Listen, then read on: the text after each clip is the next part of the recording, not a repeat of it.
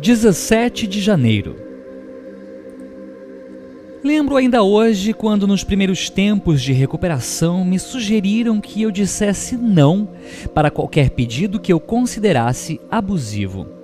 Eu protestei e disse que jamais poderia dizer não para minha mãe sem sofrer consequências terríveis. Então chegou o dia.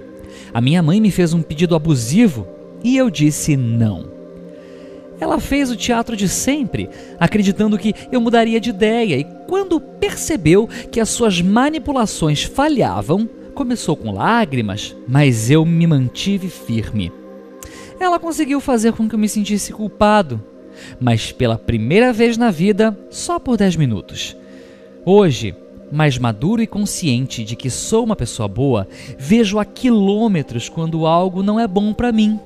Nas reuniões aprendi várias técnicas de assertividade e sei me portar com equilíbrio suficiente para impedir quem quer que seja de me causar qualquer dano ou prejuízo. Deixei de ser controlado pelo medo e pela culpa.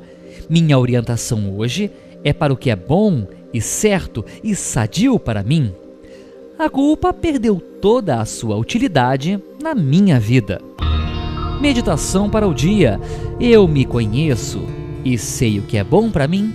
Ergo a minha cerca e sou capaz de me proteger, de me defender, de cuidar de mim.